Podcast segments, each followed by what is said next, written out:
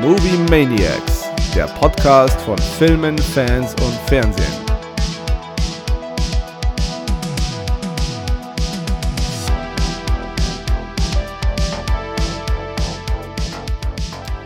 Bei Frost bleibt die Klinge manchmal stecken. Ist das so? Ja, wer war's? Ich habe keine Ahnung. Äh, gar keinen blassen Schimmer. Nö. Aya und der Night King? Nope.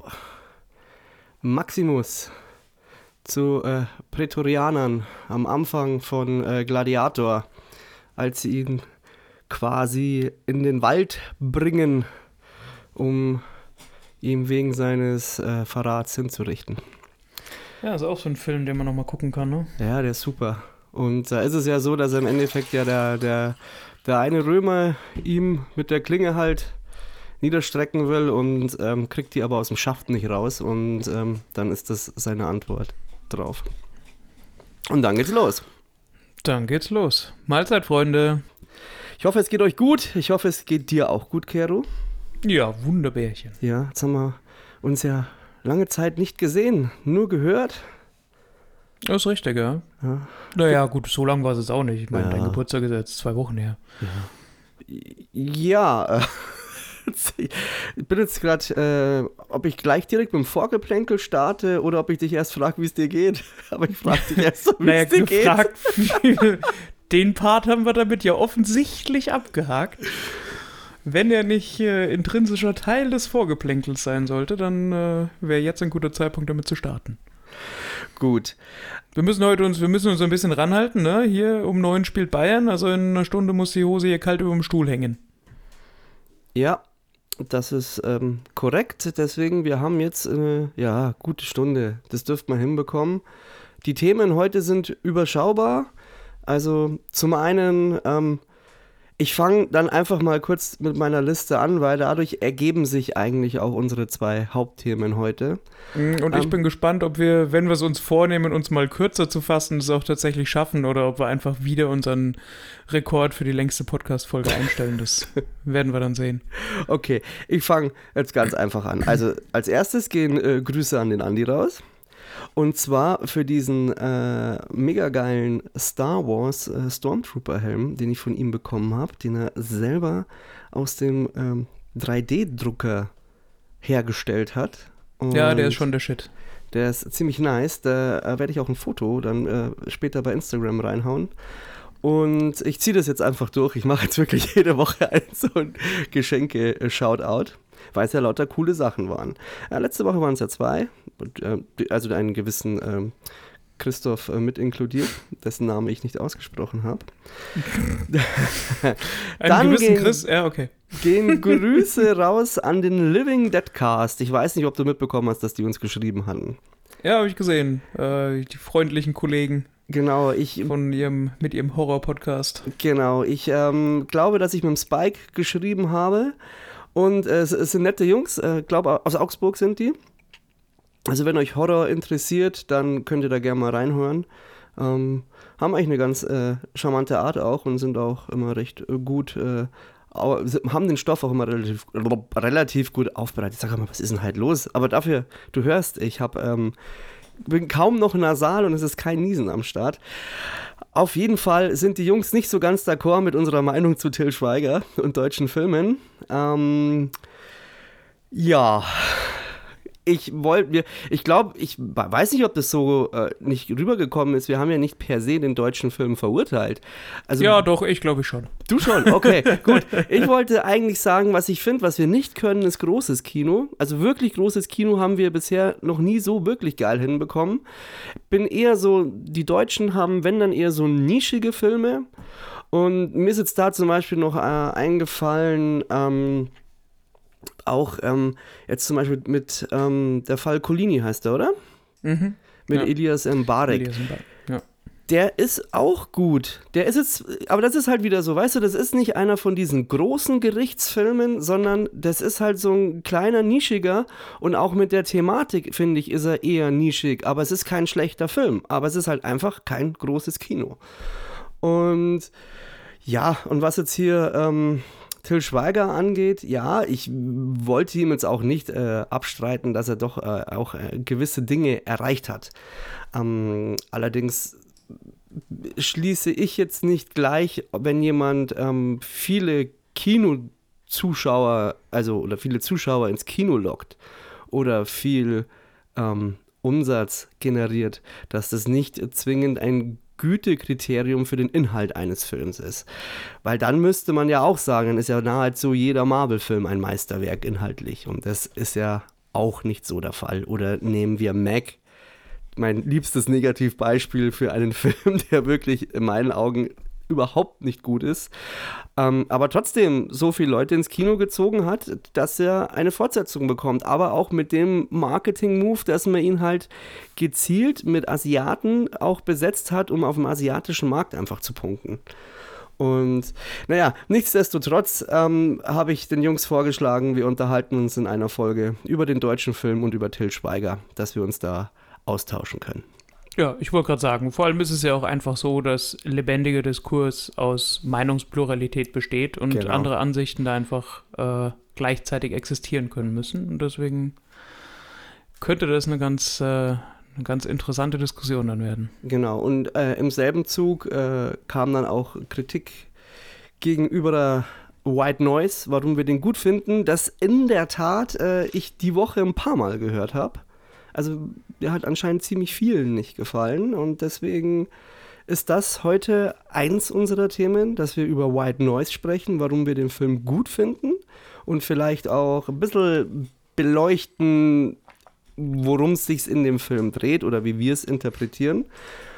Und dann würde ich gerne noch Movie Take äh, grüßen, ähm, der uns auf unsere letzte Folge auch geschrieben hat, ähm, die auch ein bisschen Resonanz hervorgerufen hat, das Thema Wokeness, aber überwiegend eigentlich nur positiv. Das äh, war sehr schön äh, mitzubekommen. Ähm, er hat noch zwei Aspekte gebracht, mit denen er auch natürlich recht hat. Ähm, zum einen, dass man sich aufgrund neuer Besetzungen, also er hat jetzt als Beispiel Ariel gebracht, dass es da auch Leute gibt, die sich halt dann vielleicht wie auch einfach nur enttäuscht sind aus Nostalgiegründen, weil sie halt mit Ariel halt dieses rothaarige Mädchen verbinden. Und das ist so der, die Sache, das will ich auch gar nicht abstreiten. Ich will auch ähm, diese Art von Kritik kann es ja auch geben und darf es auch geben. Mir ging es bloß einfach im Wesentlichen darum, dass dann aber so eine Casting-Entscheidung nicht ähm, die Diskussion so verwässern darf, dass zum Beispiel deswegen ein Film schlecht ist, wenn der Darsteller trotzdem gut ist. Da gibt es andere Sachen, da, die schlimmer sind. Und es gibt sicherlich auch Casting-Entscheidungen, wo man das Ganze in Frage stellen kann. Mir ist bloß dann auf, auf Anhieb jetzt nicht zwingend eine Entscheidung eingefallen. Und ähm, das Einzige, was mir eingefallen wäre, ist, und da gehen jetzt Grüße noch an, an den Martin raus, der sich ja bei Marvel gut auskennt und der Marvel äh, und der Martin halt generell aber auch ein bisschen dann immer enttäuscht ist, wenn die Filme das anders umsetzen, als in den Comics ist. Und da ist es ja so, dass ja Namor der Herr von Atlantis ist und der wurde ja dann im Endeffekt auch durch eine andere Ethnie in äh, Wakanda Forever besetzt. Aber da hat man halt dann einfach alles so drumherum gebaut, dass halt das jetzt das Königreich Talokan ist. Also man hat es halt gleich ganz woanders verortet als dieses Atlantis und hat es damit schon wieder stimmig gemacht. Und da finde ich es dann auch wieder so, wenn man es so stimmig umsetzt, ist das nicht das Problem eines Films, sondern Wakanda Forever hat, wenn dann andere Probleme, über die man diskutieren kann. Und das war mir einfach nochmal auch klar zu machen äh, oder zu sagen, dass natürlich es gibt auch äh, Marketingentscheidungen, die äh, wo man einfach sich für was, äh, oder es gibt Marketing oder man nutzt Diversity um Marketing zu betreiben, was in die andere Richtung halt einfach auch nicht so geil ist. So, dass das vielleicht, weiß ich, ob das in der letzten Folge zu monoton rüberkam und dass wir da so die Deutungshoheit hatten. Aber weiß nicht, Kero, willst du noch was dazu sagen? Ich wollte das eigentlich nur nochmal klarstellen. Nee, also nur gerade zu dem äh, Aspekt, viele Marketing-Departments, bevor sie so einen Film bewerben oder veröffentlichen, wissen natürlich auch um die polarisierende Wirkung solcher alternativen Besetzungen. Und äh, da kannst du schon auch davon ausgehen, dass der Diskurs oder die Reaktion, die man damit vermutlich hervorrufen wird, dass das auch mit eingepreist ist. Von daher kann man gut finden, kann man schlecht finden. Wichtig finde ich halt, dass man sich zu einem Film, zu einer Besetzung, zu einem Franchise seine Meinung zwar gerne auch im Vorfeld bildet, aber dann die letztendliche Beurteilung dessen erst dann äh, in die Welt posaunt, wenn man den Film auch wirklich gesehen hat. Steht dann ja jedem frei, den auch scheiße zu finden. Genau. Es sollte halt bloß eine, eine Ethnie, wenn ein Film scheiße ist, nicht dafür schuldig gemacht werden. Das ist auch in den. Also ich kann mich jetzt wirklich an keinen Film erinnern, wo das so, so wäre. Ähm, nichtsdestotrotz einfach, das einfach nochmal um klarzustellen, dass es natürlich da auch Sachen gibt, die. Es ist schon ein bisschen komplexeres Thema, aber wie gesagt, ich habe jetzt da mein, meinen Senf jetzt dazugegeben. Ich habe meinen Frust von der Seele gesprochen. Ich glaube, den Standpunkt auch ganz gut erklärt. Und von daher, das wollte ich jetzt einfach nur noch ergänzend erwähnen. Und dass natürlich auch andere Aspekte da mit reinspielen. Und genau, ein guter Diskurs auch ähm, nicht verkehrt ist. So, dann hätte ich das soweit auch. Und dann wären die zwei Hauptthemen zum einen White Noise. Damit steigen wir jetzt ein, Kero, oder?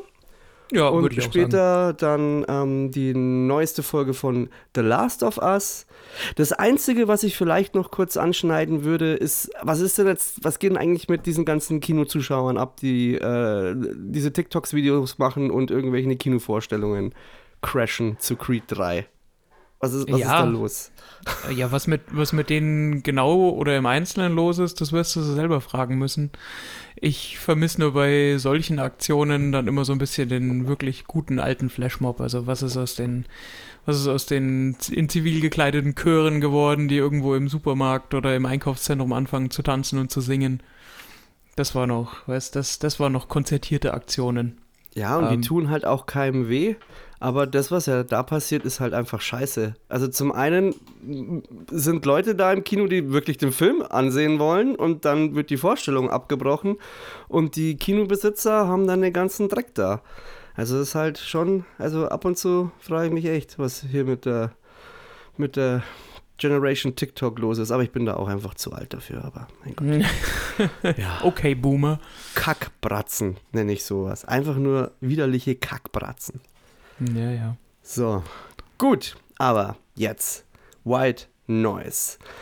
Und wie, wie, wie wollen wir anfangen? Also ich würde jetzt nicht zwingend äh, chronologisch durchgehen. Würde erstmal, glaube ich, so grundsätzlich die Frage stellen, Kero, worum geht's in White Noise?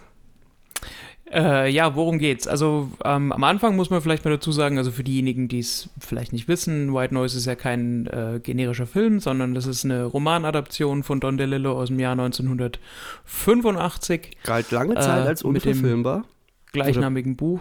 Genauso ist es. Auch eines der ja, großen Werke der, der Postmoderne, möchte ich jetzt mal sagen, wobei man mit äh, Postmoderne und Postmodernismus gerade so im literarischen und im äh, kulturellen Universum äh, muss man mit der Definition immer so ein bisschen aufpassen, da kann man auch nochmal ein ganz, ganz eigenes Fass aufmachen. Äh, und ich hatte es, glaube ich, beim letzten Mal schon angeschnitten, also es ist wirklich so eines der, der Standardwerke seiner Generation, das, ja, die meisten zu seiner Zeit halt gelesen haben und das halt bis heute quasi seinen, seine, seinen Schatten vorauswirft und an Relevanz halt nicht verloren hat. Und wie du schon gesagt hast, es galt eben sehr lange als unverfilmbar, weshalb es wahrscheinlich auch so lange gedauert hat, bis es dann letztendlich jemanden gab, der sich dran gewagt hat. Äh, in dem Fall Noah Baumbach, der das äh, Buch wohl im ersten Corona-Jahr in die Finger bekommen hat, beziehungsweise sich in dem Jahr dran gemacht hat, äh, das, das, das Skript zu schreiben und die, äh, das Material eben zu adaptieren. Eben auch so ein bisschen inspiriert durch die derzeitige oder zum damaligen Zeitpunkt vorherrschende Weltlage. Genau, aber worum geht's? Also wir, das Ganze spielt auch in den 80ern. Es äh, geht um äh, Jack Gladney, einen, den, den, ein Professor äh, und führende, also Koryphäe auf dem Feld der, der Hitler-Studies, ein ja, Wissenschaftsfeld, das er quasi gegründet hat im äh, College on the Hill, in einer nicht näher genannten amerikanischen Kleinstadt. Und ähm, er selber ist, äh, ich sage jetzt mal, Vater einer oder, oder Mitglied einer absoluten Patchwork-Familie. Also seine Frau äh, Barbara oder Babette ist äh, schon seine vierte, glaube ich, und sie kümmern sich zusammen jeweils um die Kinder aus ihren ersten, dritten und gemeinsamen Ehe. Äh, also wirklich Patchwork, wie es im Buche steht.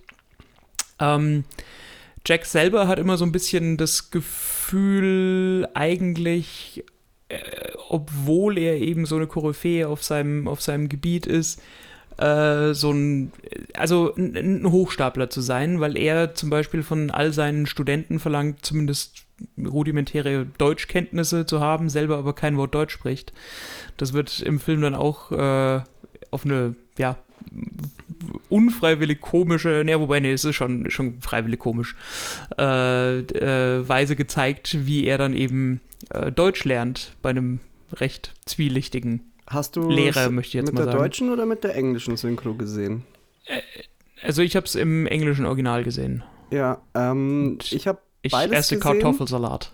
ich hab beides gesehen. Es ist, äh, ich finde die deutsche Synchro sogar fast lustiger. Allerdings muss man dazu sagen, sie switchen halt dann ins Bayerische. Also statt Deutsch äh, versucht er da den äh, bayerischen Dialekt zu sprechen und das ist schon ziemlich lustig. Oh Gott. Ja, Okay. schau es dir mal an, ich fand's cool. Ja, na gut. Also auf jeden Fall ist äh, das im Prinzip so das, das, das Set. Äh, wir lernen natürlich seine Familie kennen, also die Kinder Heinrich, Denise, Steffi und Wilder. Äh, seine Frau Babette, seine, ich nenne es jetzt mal engsten Kollegen, die so ein bisschen so die, die äh, Academia in, in der Welt darstellen, darunter vor allem eben äh, Murray Siskind, gespielt von Don Cheadle, der ein ähnliches, ähm, also ist auch Professor in dem Fall für amerikanische Kultur und äh, der möchte ein ähnliches Feld beackern, sage ich mal, das er Elvis Studies nennt. Also da kommt dann auch schon ein bisschen diese, diese Dichotomie von zwei absoluten ja, fanalen Menschen der, der, der Geschichte, die aber von ihrem Wirken und ihrer äh, Reputation nicht unterschiedlicher sein könnten.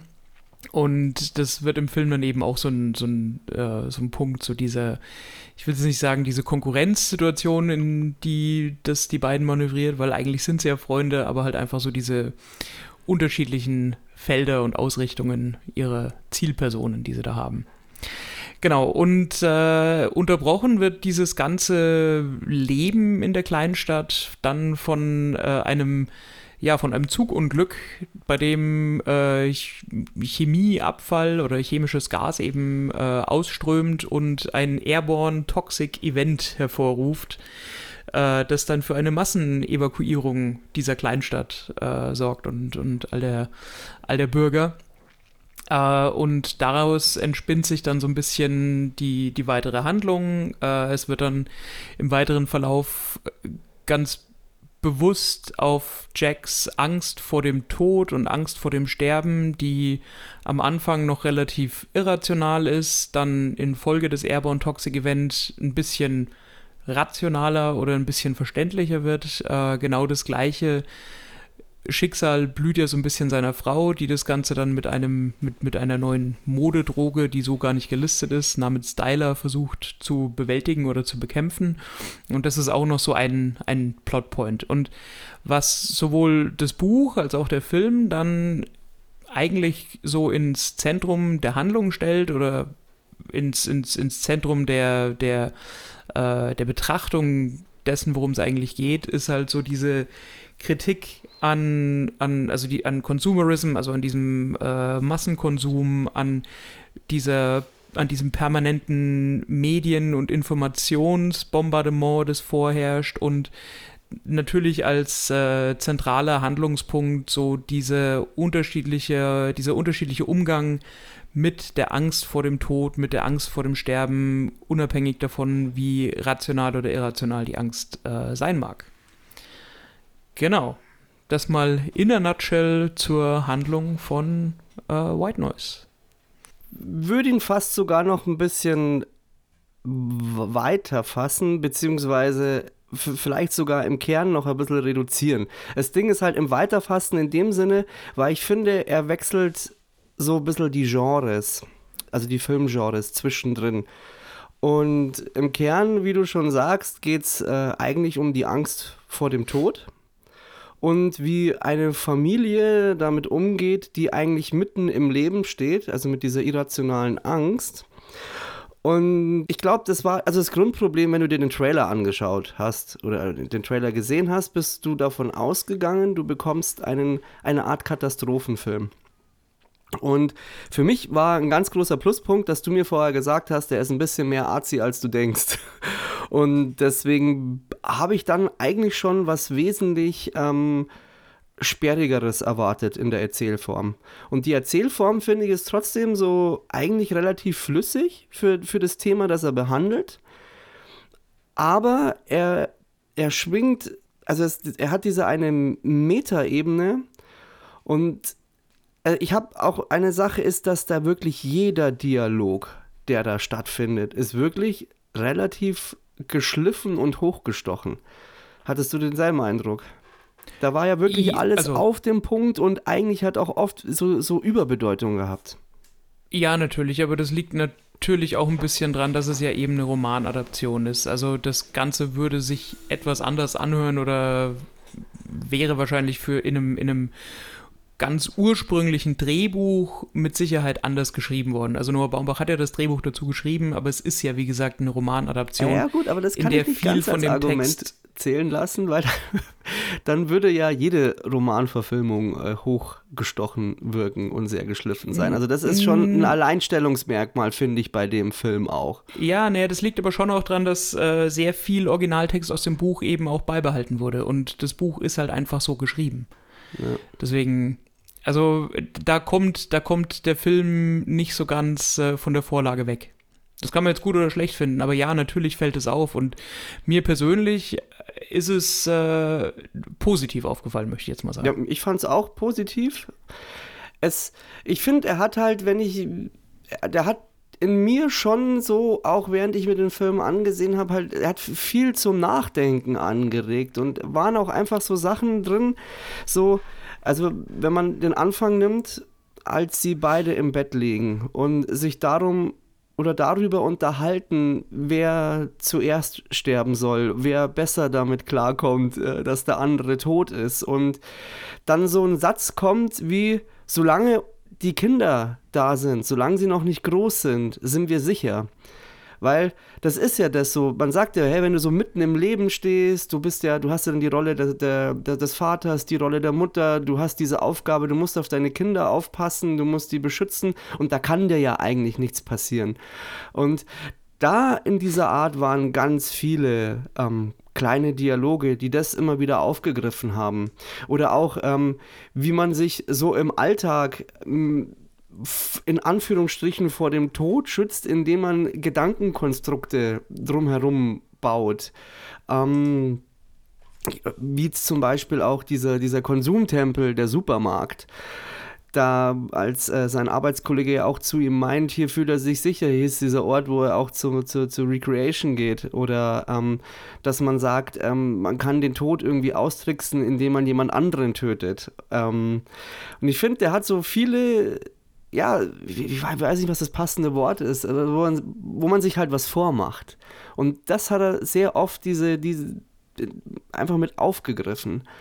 Auch fand ich den Anfang ähm, mit diesen Autounfällen, fand ich eine relativ wichtige Schlüsselszene, weil die Kernaussage ja ist, dass man bei einem Autounfall ja nur die Destruktivität ähm, äh, nach vorne trägt. Man stellt nur dar, dass da viel Blut äh, oder, und ähm, Leid vorherrscht, aber man muss ja eigentlich dazwischen sehen und man darf auch nicht genau zusehen oder man darf nicht genau hinsehen und dann sieht man ja erst die Schönheit dieses Unfalls. Und dass diese Kollisionen Teil einer langen Tradition amerikanischen Optimismus sind. Genau. Ja. Das war in der Szene schon, schon sehr, sehr gut. Ja. ja, und ich finde, das ist die Anleitung, auch wie du den Film zu sehen hast. Schau nicht immer so genau hin, sondern lass das, was da passiert, erstmal auf dich wirken.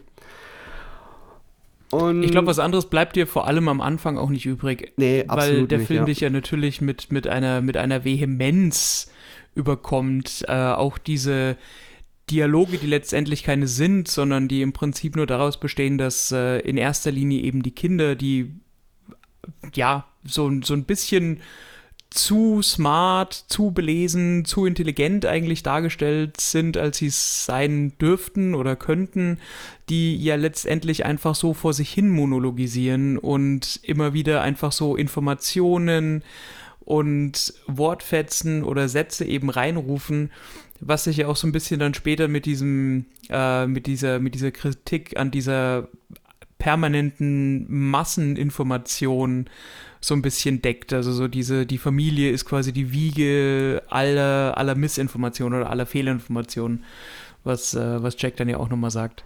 Ja, was halt Ähm, auch super äh, Dialog aus, äh, auch ist und im Endeffekt ja wie die Faust aufs Auge stimmt, weil dadurch, äh, weil in der Familie hast du ja auch immer so ein besonderes Vertrauensverhältnis ähm, zueinander.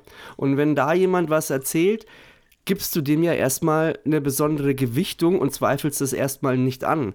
Das war so wie am Anfang so dieses Facebook-Prinzip. Wenn ein Kumpel von dir auf Facebook, also ganz am Anfang, wo das noch frisch war, oder ein Bekannter von dir da was empfohlen hat, dann muss das ja gut sein, weil du kennst den ja und der ist ja gut. Und da äh, fand ich auch einen sehr, sehr, sehr treffenden, äh, einen sehr treffenden Dialog. Ja, ist ja bis heute noch äh, beliebte Masche bei Phishing-Attacken oder Social Engineering. Also man setzt auf das Vertrauens- und Bekanntheitsverhältnis von Freunden, von Familie und stellt natürlich diese Kredibilität erstmal nicht in Frage, ja. Genau. Ansonsten, also was du vorhin auch gesagt hast, was die Erzählstruktur des Films angeht, also er ist ja in, in drei Kapitel eingeteilt. Ja. Äh, Waves and Radiation, äh, Airborne Toxic Event und Dilarama. Und das sind ja im Prinzip auch so diese drei Handlungsabschnitte, die dann jeweils ein unterschiedliches oder einen unterschiedlichen Schwerpunkt, sage ich jetzt mal, behandeln. Du hast ähm, am Anfang, also in, in, in, diesem, in diesem ersten Drittel oder in diesem ersten Kapitel halt sehr viel Abhandlung dieser großen gesellschaftspolitischen Themen und diese, äh, dieses, dieses akademischen Umfelds, in dem sich vor allem Jack eben bewegt. Ähm, und hast dann eben im zweiten Teil dieses Airborne Toxic Event und was so ein unvorhersehbares, chaotisches Ereignis, auf das man sich nicht vorbereiten kann, das man auch nicht rational begreifen oder durchdenken kann, wie die Menschen darauf reagieren und die Menschen eben in dieser, in dieser Lebenslage so darzustellen, finde ich einfach eine, eine, also ist in, in dem zweiten Kapitel sehr gut gelungen. Und ähm, ja, das, das dritte Kapitel war für mich so ein bisschen, also das hat so ein bisschen nach hinten hin nachgelassen. Und ich glaube, dass das für viele Kritiken oder viele Leute, denen der Film nicht so gefallen hat, auch der, der Aufhänger war, weil das so ein bisschen sehr beliebig gewirkt hat für meinen Geschmack. Fandest und du?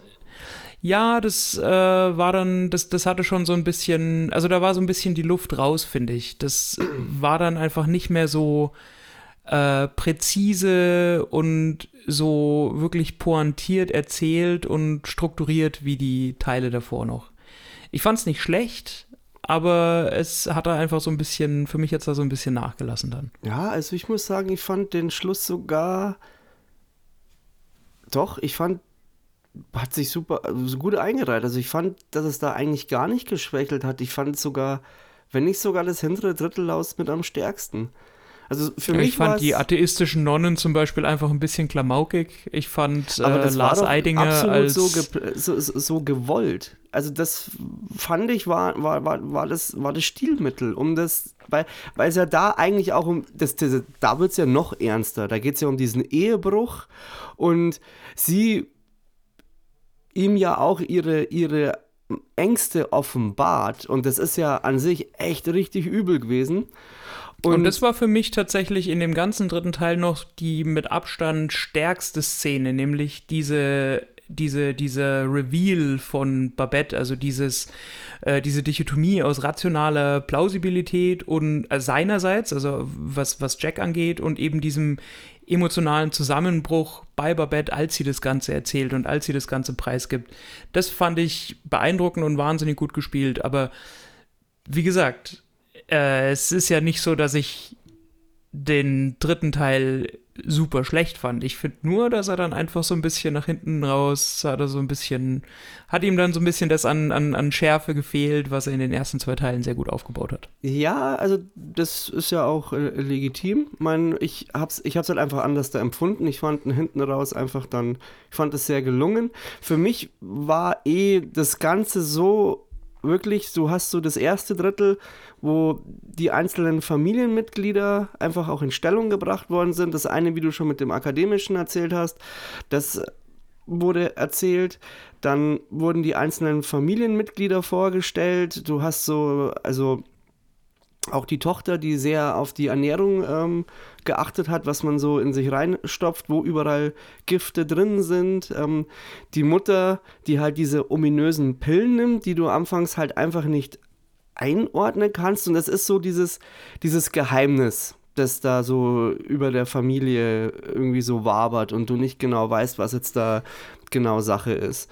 Und ich finde ihn da, obwohl er diese irrationale Angst hat noch relativ geerdet und dann kommt es zu diesem ähm, toxischen Vorfall. Und ich finde das da auch so bezeichnend, weil er doch am liebsten das also zuerst glaubt, versucht er so seine Familie immer zu, zu beruhigen, vermeintlich, aber man hat eher so das Gefühl, er, er versucht es einfach für sich selber klein zu reden. Und er sitzt ja dann auch, als dann die Nachrichten kommen und alle sollen jetzt äh, hier ihre Gebäude verlassen, will er ja eigentlich das Essen noch zu Ende essen oder er isst ja auch äh, zu Ende, bevor sie dann losfetzen. Und dann gehört ihm so der Mittelteil und seine Frau, die äh, Baba, rückt dann so in den Hintergrund und dann kommt so um seine Ängste. Und das ist so enorm wichtig, weil er ja dann diesem, diesem, diesem Gift ja ausgesetzt war, weil er in diesem Regen stand. Und für ihn ja dann daraus eine reale, reelle Bedrohung wird.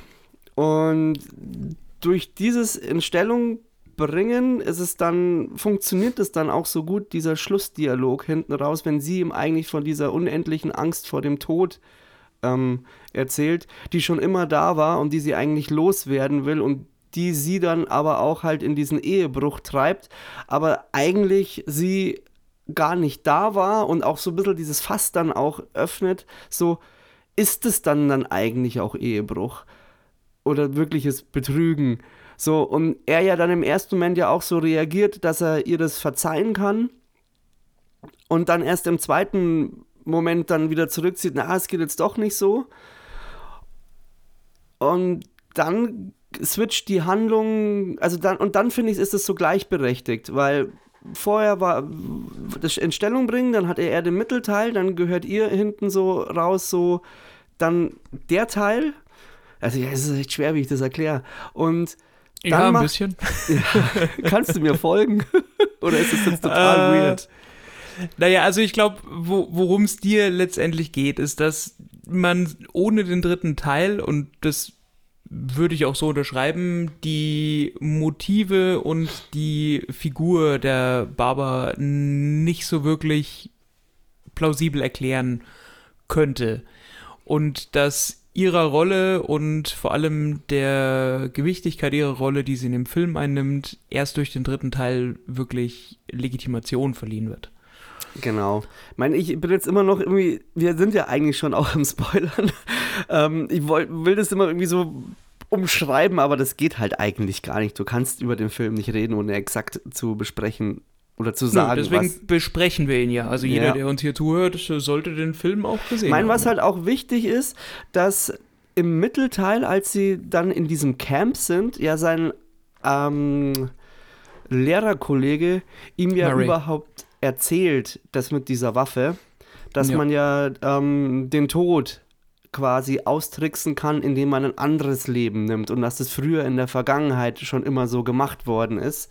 Und er dann durch diesen Ehebruch ja dann die Legitimation erfährt, ja sein eigenes Problem oder er kann dann zwei Fliegen mit einer Klappe schlagen. Also er, er, er erledigt diesen Typen, der seine Frau so missbraucht hat und gleichzeitig will er sich ja selber quasi Zeit verschaffen, indem er den Tod austrickst.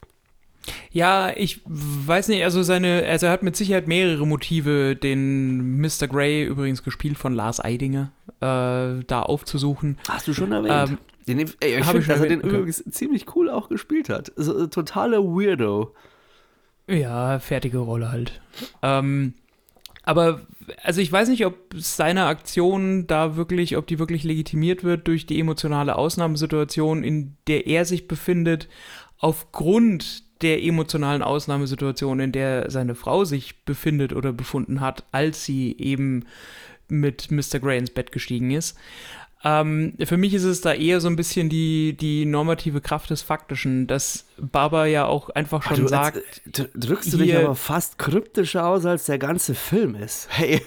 Ja, siehst du mal, der Film hat aber auch, äh, wie gesagt, also lyrisches Hochreck hat es auch in der Besprechung verdient. Auf jeden Fall ist es einfach so, dass Babette ja einfach sagt, äh, du wirst versuchen, ihn zu töten, weil Männer halt so sind, in Anführungsstrichen. Ihr seid eben diese eifersüchtigen, rachsüchtigen Kreaturen, die dann eben in so einer Situation nach sowas trachten. Das ist ja auch der Grund, warum er ihn dann aufsucht und warum Babette zum Schluss dann auch ebenfalls in dieses Motel kommt und äh, er sie ja fragt so, was machst du hier und so oder woher weißt du, dass ich hier bin? Äh, und, und das ist ja im Prinzip einfach so ein bisschen aus dem entstanden, also es war unausweichlich im, im Rahmen der Erzählung letztendlich. Ja, sch- schon. Allerdings sah ich da dann schon diese Brücke dazu. Also, dass man halt einfach diese Männer dann auch mit dem gleichgestellt hat, dass sie sich halt dadurch so unsterblich machen wollen. Das war halt wieder so eine Metaebene. Weil das war doch früher auch so, dass oft gesagt wurde, ähm, man hat diese Schlachten geführt, weil man wollte Ja, das aber haben. unsterblich machen was- will sich da niemand. Hm?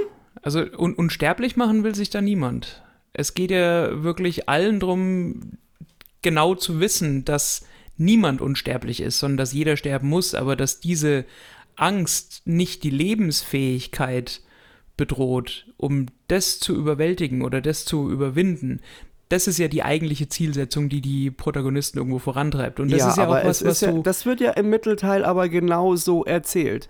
Also, das ist, das erklärt er ihm, dass durch das Töten eines anderen man Zeit erhält. Eine Art von Unsterblichkeit. Und das ist das, was er bei der Autofahrt aber auch sich nochmal, wo er nochmal drüber sinniert.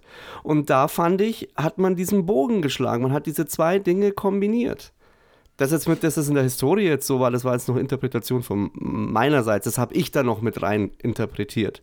Aber ausformuliert wurde das schon. was jetzt genau. Dass durch das Töten eines anderen man den Tod austrickst. Ja, aber das ist Zeit ja, ich meine, das, das, das ist ja im Prinzip einer dieser interpretorisch, Interpretationsausflüge, sage ich jetzt mal, die, die Murray da betreibt. Aber grundsätzlich, also das, was, Ja, aber das treibt doch ihn Was- dann auch zusätzlich mit an, weil er ja der unmittelbaren Bedrohung des Todes ausgesetzt ist. Das, das sagt er ja auch zu ihr. Sie hat ist, eine genau, das ist, irrationale das ist ja Angst. richtig. Und Ja. er ist unmittelbar von dem Tod bedroht. Und deswegen habe ich das so interpretiert, dass dann das ähm, Töten des Mr. Grey ihn auf zwei Arten hilft. Zum einen, er, er, er rächt halt diesen Missbrauch und auf der anderen Seite verschafft er sich dadurch die Möglichkeit, dem Tod halt auszutricksen, vorübergehend, also sich Zeit zu verschaffen. Und deswegen Ja. erinnert er sich ja auch, Murray hieß hast du gesagt. Ähm, deswegen erinnert er sich ja auch nochmal an die Worte von Murray. Die werden zuerst, hörst du nochmal das, was er sagt, und dann kommt der Blick zu der Waffe. Und so, so habe ich das interpretiert. So fand ich das eigentlich auch stimmig. Deswegen fand ich das in dem Moment eigentlich auch so cool. Und als dann, dann sie halt nochmal kommt, und dann wird es halt total weird. Ja. Nein, natürlich ist es stimmig, aber sich wirklich selber Zeit verschaffen oder mehr Zeit kaufen zu müssen, das wird ja für Jack erst dann notwendig und relevant, als seine zunächst irrationale Angst vor dem Sterben auch tatsächlich diese Legitimierung erhält, dadurch, dass er eben dieser Wolke ausgesetzt war und dadurch, dass sein Arzt jetzt eben sagt, hier, dein, äh, dein Kaliumwert ist zu hoch und das könnte eben auf eine Krankheit hindeuten. Und äh, da bekommt das Ganze ja wirklich so diese, diese, diese Gravitas für ihn, ähm, dass er wirklich, dass sein, dass sein Leben quasi ein Ablaufdatum hat. So sagt das ja zu, zu Babette dann auch. Ja, das ist Genau. dasselbe, was ich gesagt habe. Ja, ja, ich, ich, ich habe dir auch nicht widersprochen. Okay. Und ähm, wie hast du denn dann eigentlich interpretiert, was der Film aber dann auch sagen will? Also zum einen finde ich, na, äh, erstmal du, äh, bevor ich äh, ausführe. Ja, also wie gesagt, der Film ist eine ganz äh, klare und bewusste Kritik an einem an, an, dieser, an, dieser, an diesem Überangebot. Und ich meine, wir reden hier von den 80er Jahren, also das Ganze hat sich ja bis heute nochmal um ein, also um mehrere äh, Potenzen vervielfacht, aber um dieses Überangebot an Informationen, an medialem Bombardement, an, also eine ganz klare Konsumkritik, äh, dann diese, dieses, dieses Abarbeiten an äh, rationaler oder irrationaler Angst vor dem Sterben, was ja bis heute für viele Menschen ein Thema ist. Also ich meine, äh, du hast ja tatsächlich auch Leute, die mit äh, Depressionen oder Anxiety zu kämpfen haben, die das genau auf sowas zurückführen, also die eben einfach genau so eine, ja, rationale oder in dem Fall irrationale Angst vor, vor dem Tod eben haben. Und all das zieht er eben auf diese, auf diese Perlenkette an und, und, und setzt es eben in dieses Verhältnis eines relativ normalen Kleinstadtlebens und einer zwar jetzt nicht komplett normativen Familiensituation, aber doch eine Familie, wie sie so ja millionenfach auf der Welt und in den Vereinigten Staaten existiert und gibt dem Ganzen dann einfach auch diesen, diesen bürgerlichen Überbau und setzt das Ganze einfach so in die, in die Mitte der Gesellschaft. Ja. Also so habe ich es auch gesehen, also vor allem die große Konsumkritik. Ähm, das weiß ich jetzt nicht mehr, ich bringe es nicht mehr ganz genau zusammen, aber ich glaube, nach diesem Toxic-Event war doch das Erste, was auch in dieser Mall passiert, dass sie eine neue Fleischerei bekommen haben. Oder eine neue Fleischtheke. Und, ähm, und was der Film aber, das habe ich jetzt auch noch so rausgezogen, ganz klar sagt, ist, weil ja alle so nach dieser, äh, danach sehnen, ähm, halt nicht zu sterben oder diese Angst vor dem Tod zu überwinden und dann deswegen das tun und das machen und das machen und das machen. Und der Eidinger oder Mr. Grey in dem Film, ja, oder in dem Fall, als er da an der Schüssel liegt, ja auch sagt, aber es ist so einfach. Und dann gibt er ihm ein paar Nahrungsmittel, die er essen soll. Und am Schluss in der Mall, wo sich ja alle so vermeintlich sicher fühlen beim Einkaufen, siehst du kein einziges gesundes Produkt. Die haben alle wirklich nur mega ungesunde Scheiße in den Händen und verehren die halt. Also die, dieser Tanz zum Schluss, der ist ja, zum Schluss ist ja auch vollkommen crazy. Ja, das ist ja das, was Murray dann auch nochmal sagt, dass, also er vergleicht diesen Supermarkt, was dann schon wirklich weit oben ins Regal gegriffen ist. Ja, mit dieser, mit, mit diesem transitiven Zustand, also mit einem, mit so einem mit einem Bewusstseins- oder Existenzzustand, der irgendwo so zwischen Leben und Tod existiert. Also da, wo du im Prinzip dich in so einem Limbo aufhältst und dir keine Sorgen machen musst, sondern so in Watte genau. gepackt bist und eben dieses, äh, die, die frischen Fleischwaren und das frische Brot und diese äh, farbigen Lebensmittel und, und äh, ja, Dinge des alltäglichen Gebrauchs eben einfach so schön aufgereiht hast und wirklich so in dieser kleinen, perfekten Welt bist, wo ja, genau. dir vermeintlich nichts zustoßen kann. Also dieser Zufluchtsort. Genau, also genau, ja. Und wie gesagt, und auch äh, halt in dem Sinne die Konsumkritik an den Gütern oder Produkten, die wir zu uns nehmen und die wir auch bekommen. Das war halt so für mich die, die also wirklich die so der, der allerkleinste Nenner, der bei mir auch noch so hängen geblieben ist. Und alles andere ist, hast du jetzt schon ganz gut formuliert. Und es ist halt schon so, der Film hat halt das Problem, dass er schon auch in vielen Dialogen halt einfach, ich find, fand ihn sehr kryptisch. Und ähm, wenn du da auf dem falschen Fuß irgendwie den schaust, kann ich das auch absolut nachvollziehen, dass man den nicht gut findet. Und ich finde auch jetzt jeder, der der Meinung ist, dass der nicht gut ist, dass der halt auch vollkommen recht hat, weil dafür war er, wie gesagt, zu kryptisch und hat, wenn du eine andere Erwartungshaltung auch gehabt hast, dir halt wirklich, dich wirklich enttäuscht. Das kann ich mir richtig gut vorstellen. Ja, ich glaube, das ist tatsächlich äh, eine Gefahr, dass man eben mit einer falschen Erwartung an den Film rangeht. Das, ja. äh, das sehe ich schon aus. Und ich glaube, man muss ein, oder was heißt muss, da immer von müssen zu reden, ist natürlich auch Quatsch. Aber es tut der Wahrnehmung des Films vermutlich keinen Abbruch, sich den einfach zwei, dreimal anzuschauen, weil du bei jedem Durchgang einfach auch was findest oder was siehst oder ja, was neue Sachen hörst und wahrnimmst, das dann doch nochmal entweder dafür sorgt, dass du anders drüber denkst oder was dir einfach vorher vielleicht überhaupt nicht aufgefallen ist. Und äh, genau, also es ist auf jeden Fall ein, ein Feuerwerk von einem Film. Äh, für mich eine insgesamt gelungene Romanadaption. Wie gesagt, zum Schluss raus hat er mir dann einfach so ein bisschen, ja, ist ihm so ein bisschen in, in meinen Augen so ein bisschen die Luft ausgegangen. Also da waren dann noch ein paar gute Szenen dabei. Es war auch alles optisch noch ganz schön und, und, und eindringlich erzählt. Ähm, hat aber dann einfach so ein bisschen, ja, so die, die Grundspannung vermissen lassen. Ähm, ich bin jetzt einfach mal so dreist und vergebe Punkte. Ja. Also ich würde ihm Genau, ich, ich, ich glaube, ich würde ihm sieben von zehn geben. Okay. Insgesamt. Mhm. Ich hätte ihm sogar acht von zehn gegeben. Aber das liegt vermutlich jetzt einfach auch daran, dass ich ihn hinten raus halt auf gleichbleibendem Niveau empfunden habe. Also von daher kann ich. Na, das ist doch ein, ein gütliches, übereinstimmendes ja. Äh. Aber ich bin jetzt auch selber überrascht gewesen. Also ich hätte nachdem du mir gesagt hast, dass er eher doch mehr arty ist, artsy ist und das Thema nicht wirklich äh, auch zum Einschlafen geeignet und ein bisschen schwieriger ist, ähm, war ich dann doch sehr positiv überrascht, weil dann fand, da fand ich dann doch erstaunlicherweise sehr zugänglich. Aber weiß mir halt einfach, ja, die Erwartungshaltung. Ich hatte was Sperrigeres erwartet und dafür war er eigentlich dann doch gut anzuschauen.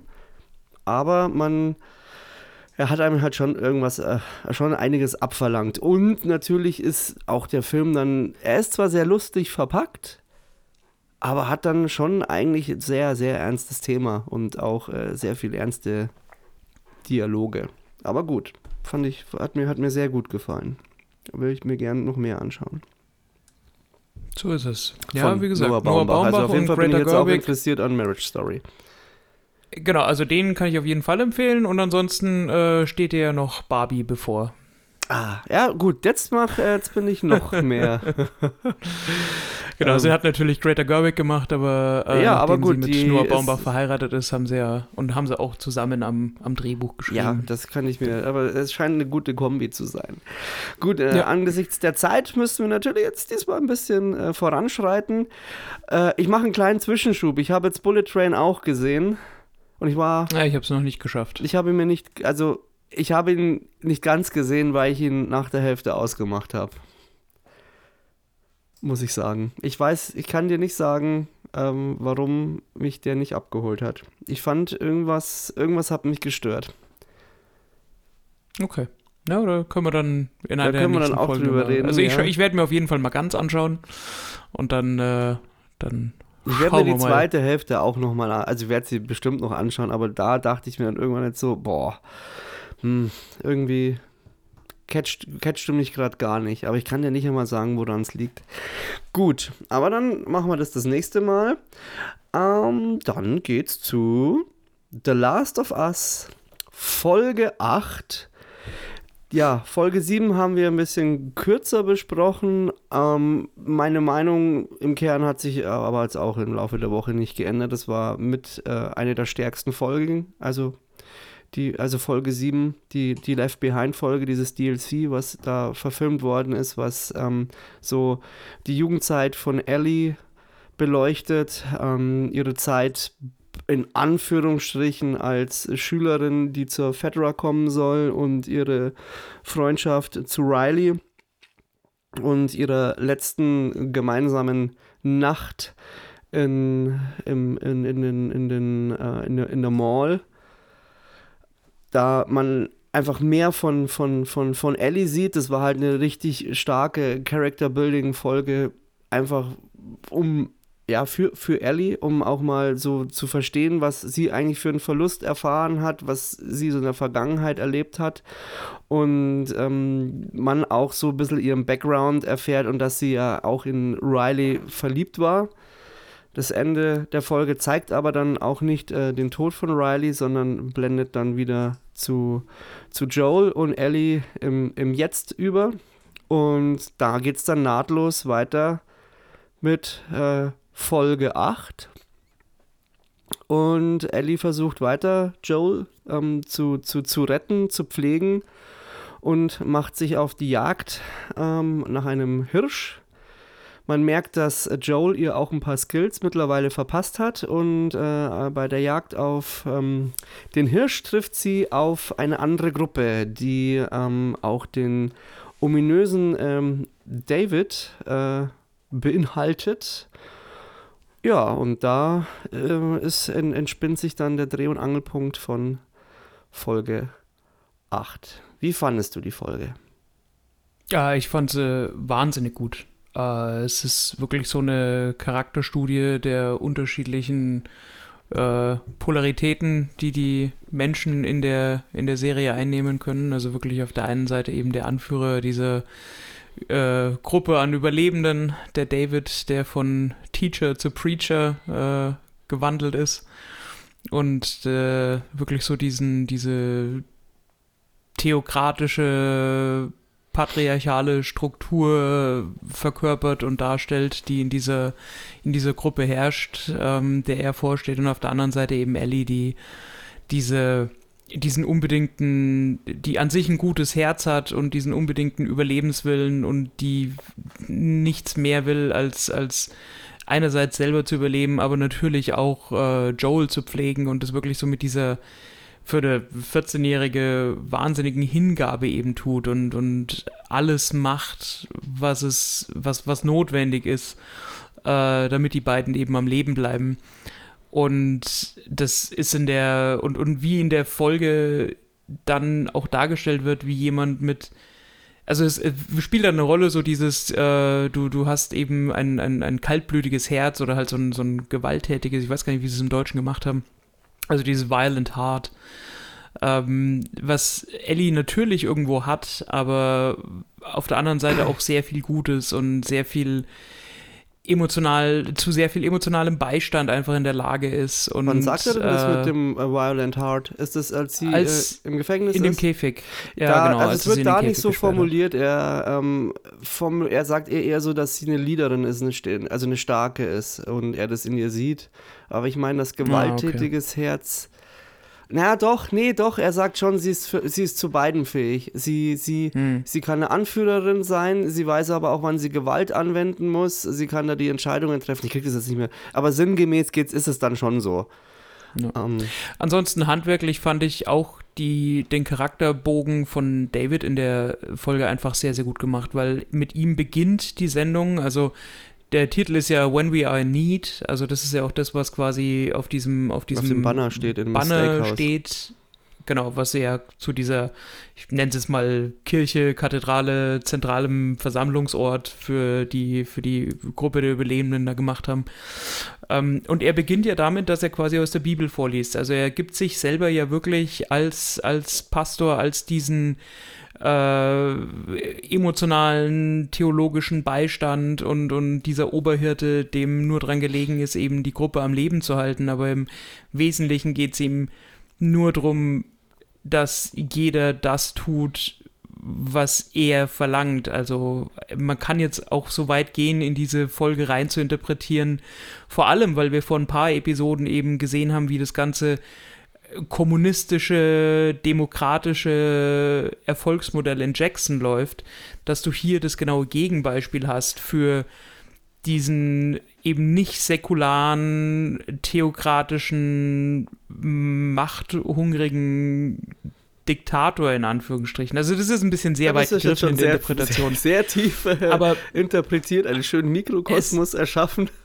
Genau, aber es geht letztendlich einfach auch darum darzustellen, wie gut dieser, dieser Bogen, also dieses äh, von, von, von David einfach gezeigt ist, der dir am Anfang noch sympathisch ist und von dem dann wie bei einer Zwiebel immer mehr Schichten abblättern und du zum Schluss dann einfach nur einfach nur da sitzt und dir denkst, scheiße ja, als Ellie ihm einfach, ja, den Gar ausmacht. Ja, so. also ich fand, es schwingt schon von Anfang an mit, dass was mit David nicht stimmt.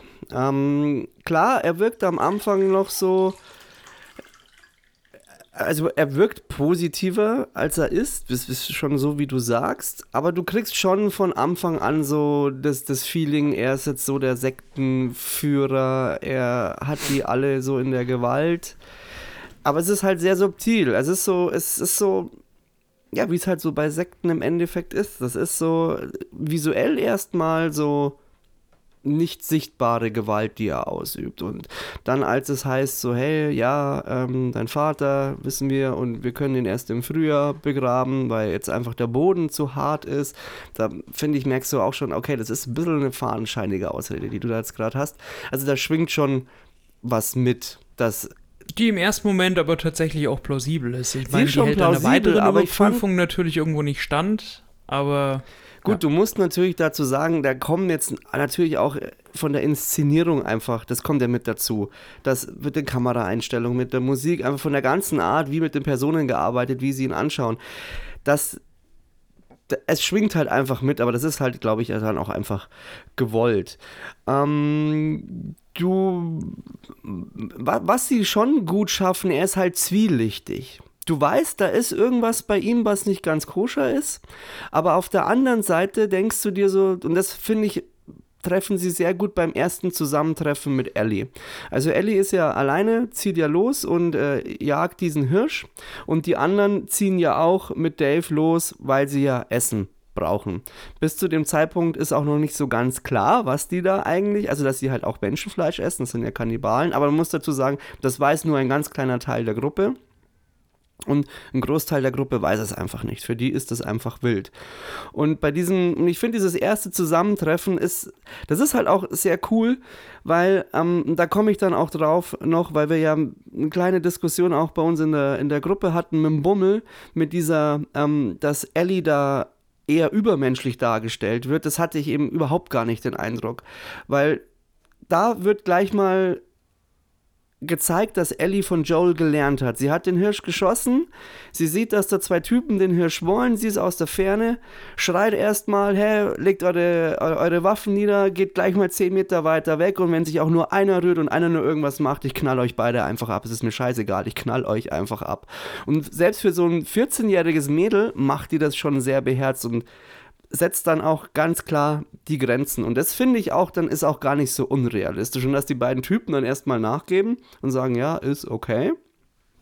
Aber du siehst an der Stelle auch, wie David da sofort hinter die Fassade gesehen hat. Ich meine, zum einen wirkt Ellie da bewusst härter, als sie an sich ist. Und du siehst auch, wie sie quasi kaum das Gewehr gerade aushalten kann.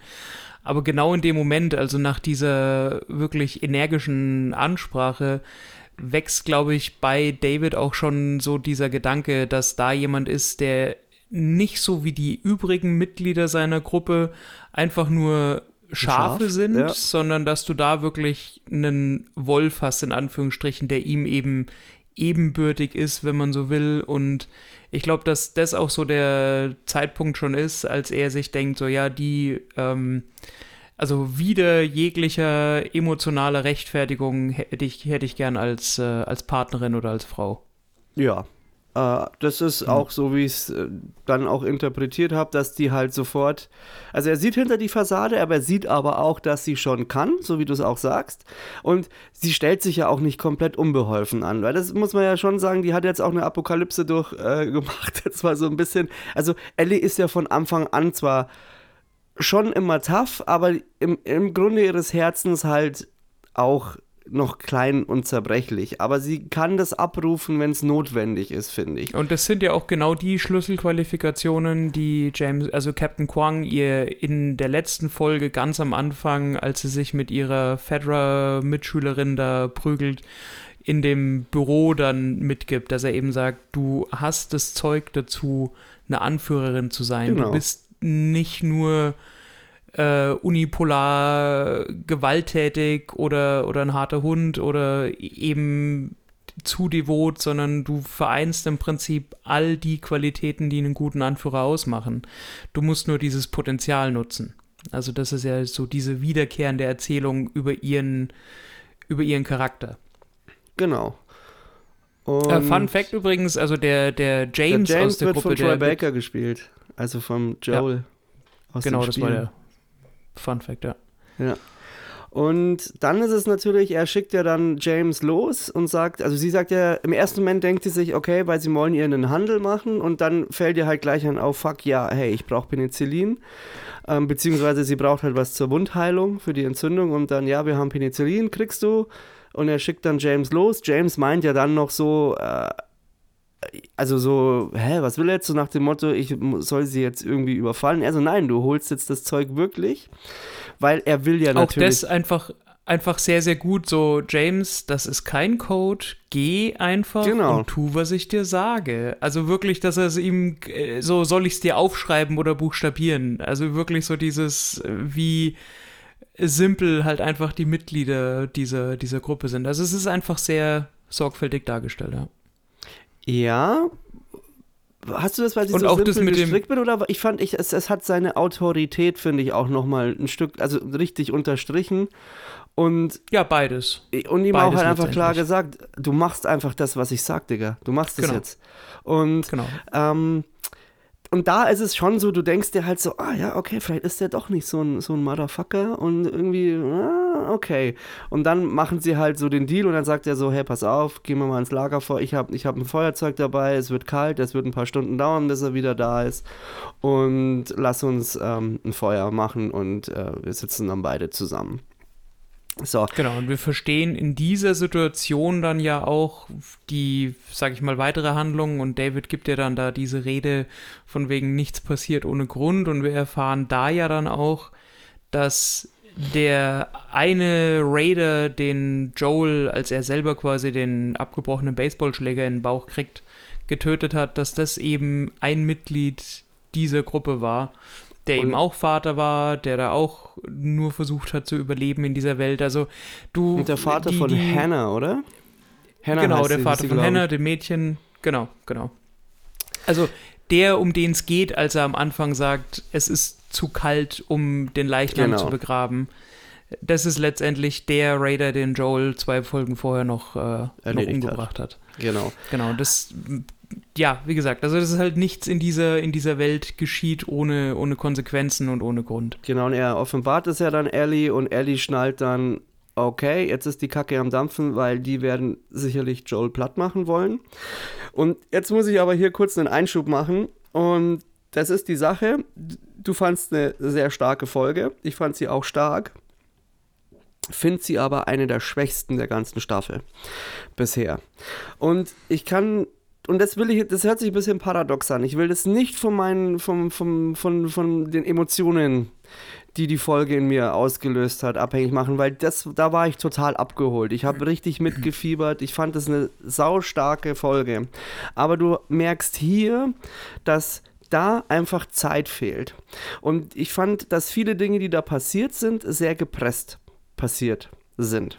Und du ähm, auch manche Sachen einfach nicht sauber erzählen konntest, weil das hattest du zum Beispiel im Spiel. Und ich habe mir nochmal die Cutscenes jetzt nochmal angeschaut und auch ein so ein Punkt, der im Spiel dann einfach auch so eine starke Immersion ausgelöst hat, ist, dass bei diesem Lagerfeuer, dass da eigentlich einen, einen, einen, infizierten Angriff geschieht. Und dann hat nämlich David auf einmal nochmal eine Waffe und bei Ellie dann angegriffen wird und er erschießt diesen Klicker oder diesen Infizierten, der Ellie angreift und sie ihn dann auch mal fragt, hey, du hast auf einmal eine Waffe, ja, aber da müssen wir jetzt nicht drüber reden. Und dann müssen die zusammen halt diese Infiziertenwelle erstmal überstehen. Und das war halt bei dem Spiel halt echt stark gemacht, weil dann erstmal aus einem potenziellen Feind ja dann ein Freund wird und du ja dann nochmal eine andere Bindung bekommst.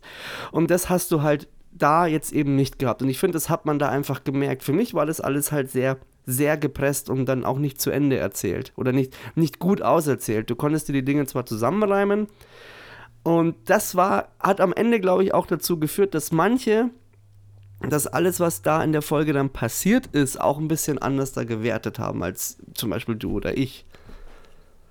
Also über genau das habe ich tatsächlich auch nachgedacht, weil du musstest ja natürlich sowohl im Spiel als auch in der Serie ein gewisses Vertrauensverhältnis zwischen David und Ellie herstellen, zumindest mal initial.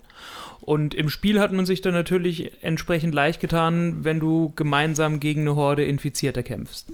In der Serie hätte man mit Sicherheit den gleichen Weg gehen können, aber für mich selber, ich glaube, man hat sich da bewusst entschieden, das Ganze in der Folge weitestgehend ohne Infizierte zu machen, weil du dann natürlich in dieses, in die, in diese Umwelt, also in dieses äh, Szenario, eben genau diese Gefahr gesetzt hättest, dass da überall potenziell Heerscharen an Infizierten rumlaufen. Das ist was stimmt, ja. Dann wiederum dem gesamten Überbau dieser Folge nicht mehr so gut entsprochen hätte oder zumindest wäre der Rest dann nicht mehr ganz so plausibel gewesen, weil man zeigt ja auch bewusst, was für eine Einöde das da ist, wo dann auch Tiere so quasi sich den Lebensraum wieder zurückholen und dass das wirklich so da irgendwo wahrscheinlich am Fuße der Rocky Mountains im, in der verschneiten Landschaft ist und dass da eben nicht diese permanente Gefahr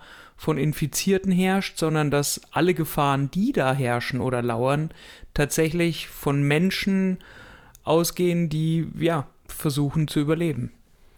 Ja, da, das ist an sich hast du da schon recht mit ähm, dem, aber es nimmt halt der ganzen, also zum einen ist halt das im Spiel halt immer auch ein erzählerisches Mittel gewesen und um auch Dinge voranzutreiben.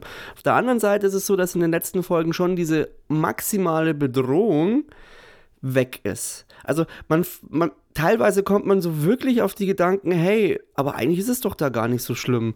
Also die können ja da ganz gut leben, da können sie ja eigentlich auch ganz okay leben. Gut, da ist es ein bisschen beschissener jetzt gerade, aber ähm, so dieses, dass Ellie, also es auch so furchtbar wichtig ist, dass Ellie ähm, zu den Fireflies muss. Das finde ich geht gerade aktuell so ein bisschen runter. Und das, wenn wir mal schauen, wie es dann in der nächsten Folge ist, weil da könntest du dann schon auch ein bisschen mehr Druck aufbauen. Ähm, aber da will ich jetzt gar nicht so weit drauf eingehen. Das ist jetzt nur so, das ist jetzt bestimmt nicht mein größter Kritikpunkt an der Serie. Eher, es wäre, ich hätte mir einfach eher gewünscht, dass davon noch mehr da wäre. Also ich hätte jetzt keine neun Folgen haben wollen. Ich hätte jetzt am liebsten irgendwie 15 Folgen haben wollen. Weil dann hätte man das, glaube ich, auch schöner noch erzählen können. Aber mir gefällt es ja auch echt gut zurzeit. Ähm, ja, verstehe ich. Wie gesagt, also was, was mich, also was ich einfach wahnsinnig gut finde, ist dass, oder naja, was die Serie, glaube ich, bewusst macht, ist, dass eben als Hauptgefahr eigentlich nur im Hintergrund noch diese Welle an Infizierten und diese Apokalypse und Cordyceps, also dieser Pilz an sich als Bedrohung dasteht.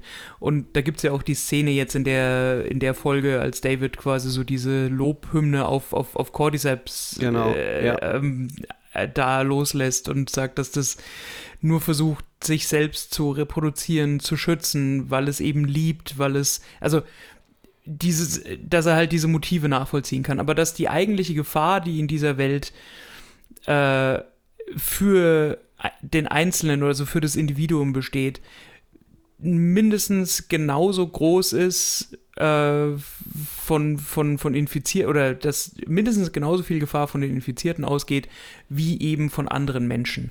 Und dass dieses zwischenmenschliche Drama, dass das eben so in den Vordergrund gerückt wird. Ja. Ähm, das und gerade das macht, macht, macht die Folge halt auch einfach so gut. Und Ja, gerade so dieser emotionale Klimax zum Schluss ist einfach muah, Dieses Ja, zwischenmenschliche Drama finde ich auch super.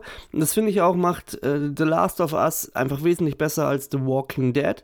Ähm, man muss natürlich auch immer noch sagen, im, wenn, wenn du es ganz genau runterbrichst, geht es in The Last of Us um einen gebrochenen Vater und um eine gebrochene Tochter, die zueinander finden und das halt in einer Zombie-Apokalypse. Das ist der Kern. Und alles andere ist halt so diese, ja, diese St- Staffage oder ich weiß nicht, wie ich es erklären, erzählen soll, äh, ähm, benennen soll.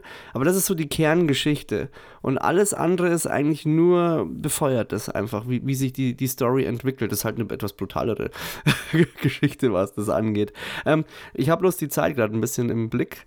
Ähm, ja, dann, alles gut. Wird jetzt einfach nur ein bisschen. Also für mich ja? Für mich war das, äh, ist, ist auch noch so ein, also äh, was, was in der Folge, glaube ich, auch ganz wichtig ist, ist, dass du einfach auch siehst, dass mh, einfach aufgrund der Tatsache, dass es nicht konnte, dass Joel nicht derjenige ist, der Ellie zum Schluss auch rettet, dass er nicht der Knight in Shining Armor ist, der immer dann ihr quasi zur Seite eilt, sondern dass sie in, in, in dieser letzten Konsequenz diesen letzten Kampf für sich selber, also alleine austragen muss und also gegen, gegen David bestehen muss. Ja, das ist ja auch und, für ihren Charakter enorm wichtig. Genau. Und das hat ja auch, genau, wenn du, wenn du es so nimmst, das hat ja das bis in Staffel 2, äh, Staffel 2, bis in Part 2 im Spiel, das hat halt auch eine ganz entscheidende, ja, das löst eine ganz entscheidende Charakterprägung in ihr aus.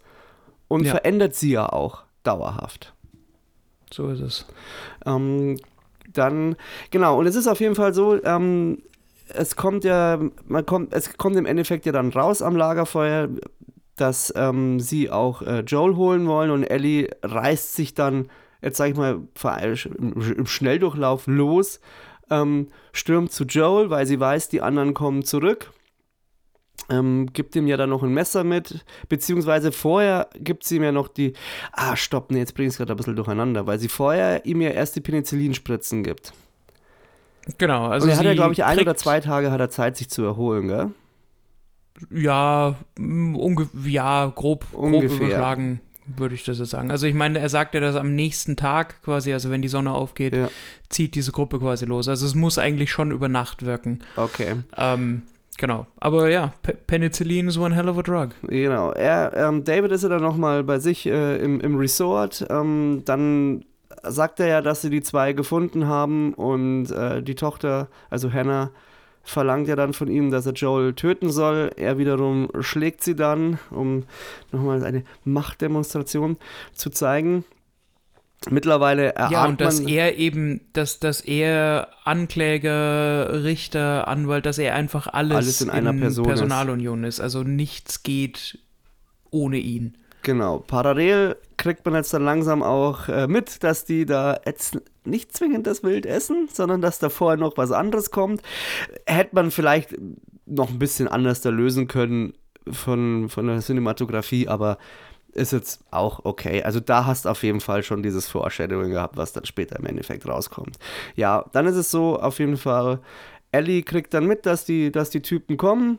Ellie sagt zu Joel, pass auf, ich lenk die ab und egal wer da reinkommt, dann musst du aufstehen und du musst ihn töten. So, und Ellie fetzt dann los, Ellie reitet mit dem Pferd los und äh, sie schaffen es dann ja, Ellie im Endeffekt äh, durch einen gezielten Schuss in das Pferd äh, ohnmächtig auf den Boden zu knocken und entführen sie dann. Also beziehungsweise, ich glaube, David nimmt sie alleine mit und äh, James und den anderen oder die anderen drei schickt er dann los, dass sie Joel im Endeffekt dann jagen oder halt zur Strecke bringen. Und sie finden ja dann auch Joel und Joel erledigt dann den ersten. Und während Ellie dann ähm, von, von David gefangen gehalten wird, ähm, wie vorher schon besprochen, offenbart er ihr ja dann, was er an ihr alles toll findet und ähm, parallel dazu versucht Joel herauszufinden, wo Ellie ist, auf äh, sehr äh, brutale Art. Auf seine ihm eigene, charmante Aufs und überzeugende Art. Ja, also sehr, sehr konsequent, aber ich fand, das hatte da so richtig äh, Liam Neeson-Vibes äh, bei 96 Hours, wo du dir einfach denkst, ihr, im ersten Moment denkst du dir, hey, ihr Motherfucker, ihr habt das genau verdient, aber dann kommt dieser, dieser Turnover, wo dann diese Gewalt, die eigentlich die vermeintlichen Protagonisten oder deine, auch deine Sympathieträger dann den anderen gegenüberbringen, eigentlich schon zu viel ist. Also in dem Moment, finde ich, war es schon so, dass du, du, du, du willst ja, dass der Joel Ellie rettet, aber du, es ist schon so ein kleiner Bruch, den du dann so hast, weil du dir denkst, ja, Joel, aber gut, aber Joel weiß halt im Endeffekt, wenn er die jetzt nicht erledigt, die kommen zurück. Ja. Für mich ist das genau die, die letzte Konsequenz, die es an der Stelle da aber auch gebraucht hat, weil Joel selber, der wäre, der, der überlebt nicht mehr für sich selbst. Der hätte schon viel früher gesagt, okay, du was, erschieß mich einfach, lass mich zurück. Ist mir egal. Also es geht nicht mehr darum, dass er überlebt, um zu überleben, sondern für ihn geht es nur noch darum, Ellie zu schützen und alles zu tun. Und zwar wirklich alles, was notwendig ist, um das sicherzustellen. Und für ihn ist Gewalt da ein Werkzeug, das er auch genauso einsetzt Ja, und genau in dem Maß einsetzt, in dem es notwendig Und er ist. weiß auch, wie er es einzusetzen hat. Also da, das, das, ja. Richtig. Ähm, Deswegen, also für mich war das, also diese, genau diese zwei Seiten, dass er in der einen Szene dem quasi noch die Kniescheibe mit dem Buschmesser rausoperiert und zum Schluss Ellie dann will und ihn, ja, und dann will er ja. und zum Schluss Ellie im Arm hält und sagt, das, es ist okay, Baby Girl, und, und das ist alles in Ordnung. Also, dass er diese, dass diese zwei Herzen auch in seiner Brust schlagen, das finde ich, ist einfach sehr, sehr gut, Ja. sehr, sehr gut dargestellt. Also er killt halt dann auch beide, die ihm dann die Informationen geben, die er will. Ähm, äh, ist auch, es ist auch gut geschrieben, weil ähm, es ja auch dann im Endeffekt erst killt er den einen und dann der andere, hey, hat's dir doch gesagt, ja, kein Problem, ähm, versteht, und dann erschlägt er ihn.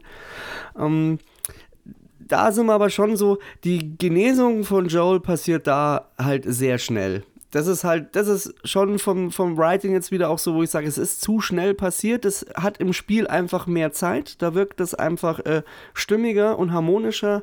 Da ist es schon halt super krass schnell.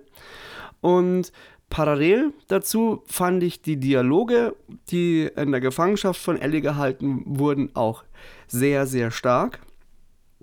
Die haben auch nochmal Ellies Charakter unter, äh, unterstrichen und auch so, er fragt sie ja immer ähm, so, ja, wie, wie heißt du denn? Wie heißt du denn? Und sie sagt es ihm halt nicht.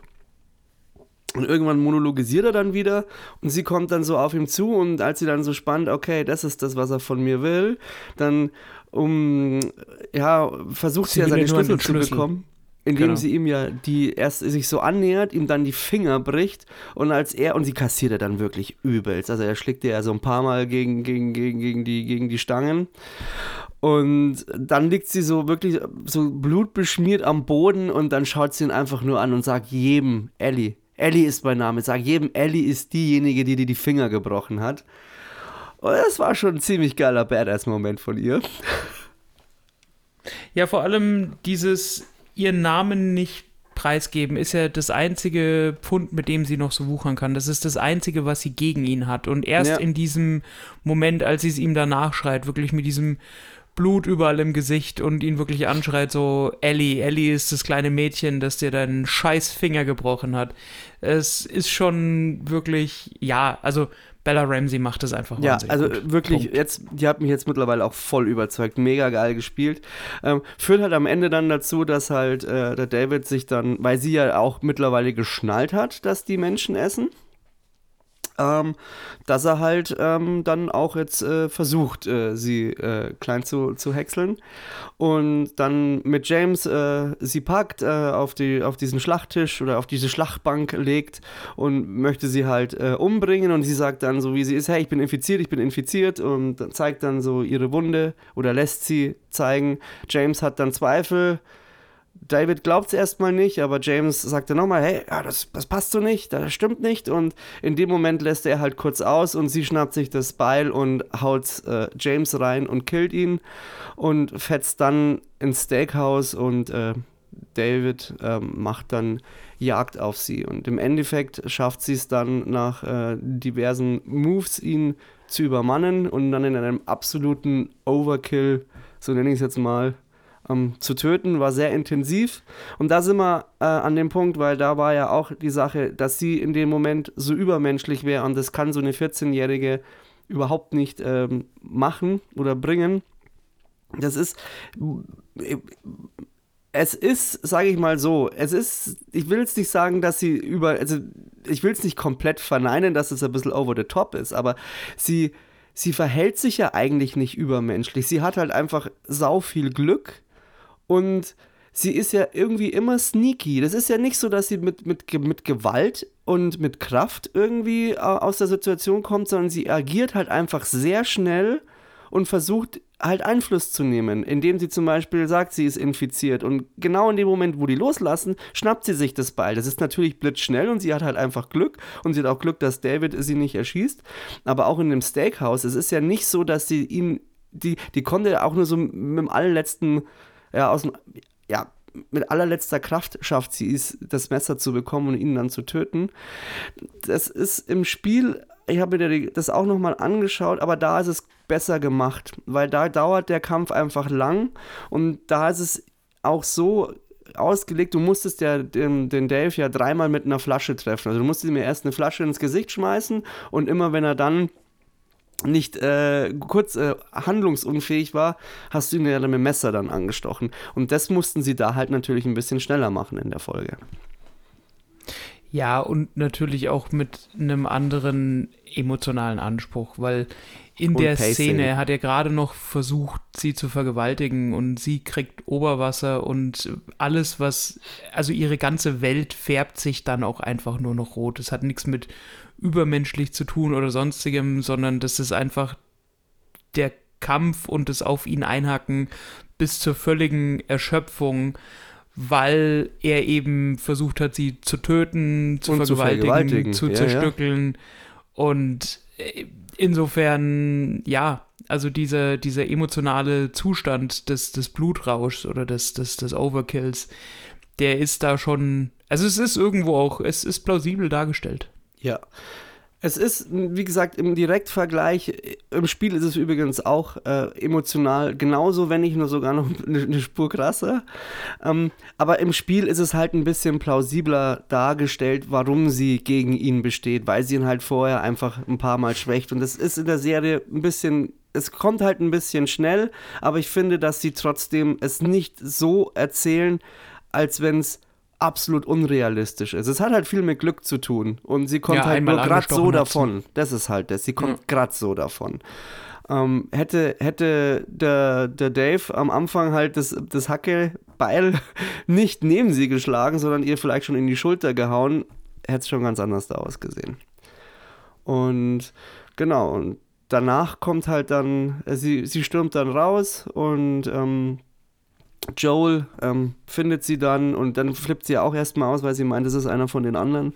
Und ja, und er nennt sie, wie du schon gesagt hast, dann Baby Girl, so wie er seine Tochter auch genannt hat. Und dann ist eh alles, das ist dann schon ein sehr, sehr crazy emotional Moment gewesen.